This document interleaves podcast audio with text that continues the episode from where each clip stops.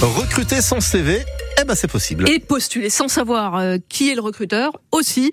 L'agence d'intérim Randstad organisait hier une opération de recrutement à l'aveugle, à la flèche et à Alon Ninoc Louis. Protagoniste, donc c'est les lettres C et E. À l'accueil, Elodie de l'agence intérim Randstad, elle envoie les candidats vers les recruteurs en fonction de leur profil défini quelques jours plus tôt grâce à un test de personnalité. Protagoniste, qui aime bien organiser en fait euh, les missions, les tâches. Romane cherche un emploi depuis plusieurs semaines. Je recherche dans le marketing et la communication, mais c'est vrai que c'est un secteur qui est très bouché en ce moment, donc c'est pour ça que j'essaye de m'ouvrir à d'autres métiers, à d'autres domaines. Elle va donc échanger pendant 10 minutes avec une entreprise sans savoir qui elle a en face d'elle. Bonjour, vous êtes quel type de profil? Les recruteurs non plus ne connaissent pas le CV des candidats. Moi j'aime beaucoup parce que ça permet de rencontrer des personnalités, euh, on évite de mettre des gens dans des cases.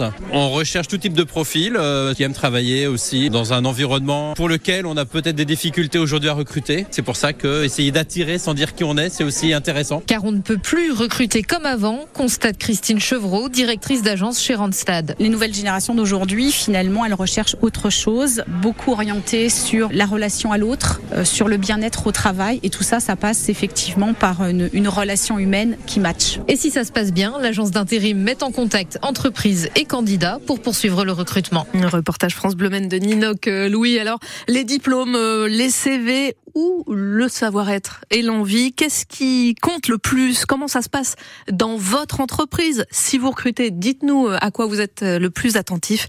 02 43 29 10 10. On en parle ensemble à 8h15 sur France Bleu Maine. Quatre habitants de Saint-Jean-d'Assé, entre Le Mans et Beaumont-sur-Sarthe, blessés légèrement cette nuit dans l'incendie de leur maison. Ils ont été transportés à l'hôpital du Mans, précisent les pompiers. La France rend hommage aux 42 Français morts lors des attaques du Hamas il y a quatre mois, jour pour jour. Une cérémonie a lieu en fin de matinée aux Invalides à Paris, présidée par Emmanuel Macron. Que pensez-vous des médias, radio, télé, journaux? Comment vous informez-vous aujourd'hui? Reporters sans frontières attend votre avis ce soir au cinéma Pâté du centre-ville du Mans.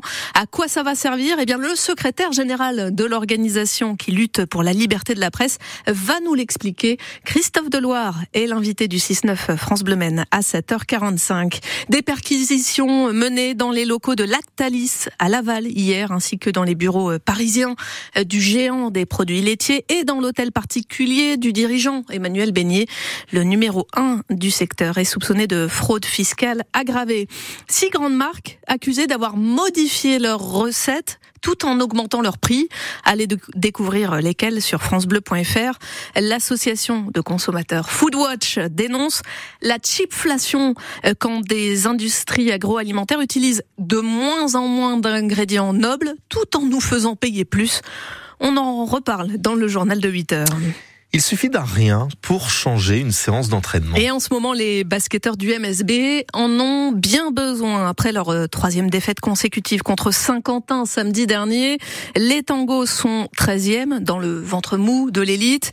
Alors quand 350 écoliers ont débarqué dans la salle d'entraînement d'Antares au Mans hier, forcément, L'ambiance a changé, reconnaît le capitaine de l'équipe, Wilfried Diegueté. C'est top, c'est sûr que ça fait du bien parce que ça change nos entraînements qu'on a d'habitude. C'est la première fois que je vois autant d'enfants dans la salle d'entraînement. En plus, ils ont très contents d'être ici et euh, ils ont été investis, ils, nous ont soutenus pendant l'entraînement, ils ont applaudi, etc. Donc c'était un très bon moment. Et là, de les voir après l'entraînement, euh, passer un peu de temps avec eux, c'est vraiment excellent. Ils sont très respectables. Euh, beaucoup d'enfants qui ont, qui dit bonjour, qui ont dit merci. Et pour moi, ça c'était important. Et je pense que pour eux, c'est top. Ça fait chaud au cœur de pouvoir faire en sorte qu'ils prennent plaisir aussi après après, l'entraînement et passer du temps avec eux. Donc c'est top. J'espère qu'on les verra à Antares pour le reste de la saison. Et avoir euh, un public entre guillemets pour l'entraînement, c'est rare. Donc euh, moi, j'ai pris plaisir à m'entraîner aujourd'hui, c'est sûr. Ouais, j'ai pas à me plaindre. Franchement, je suis content euh, d'être venu et je suis content qu'ils aient été là. Et je pense qu'eux aussi, ils ont passé un moment. Le capitaine du MSB, Wilfried Diegueté, qu'on retrouve samedi soir sur le parquet d'Antares pour la réception de Chalon.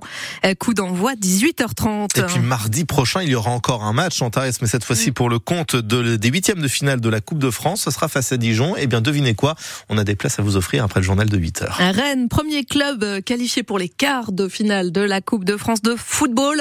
Les Bretons en Ligue 1 ont écrasé Sochaux en national 6-1. Suite de la compétition ce soir avec Lyon-Lille dès 18h30, PSG Brest pour finir à 21h10. À 20h30, Saint-Priest en national 3 tentera tout contre Valenciennes en Ligue 2. Il y a aussi le Puy, Laval à la même heure notamment. Et la gourmandise Paris-Brest, ça sera sur France 3 ce soir. Exactement. Il sait tout. Il sait tout. Il sait même la météo, Grégory Régnier. Exactement. Alors, mon petit doigt m'a dit qu'aujourd'hui, il allait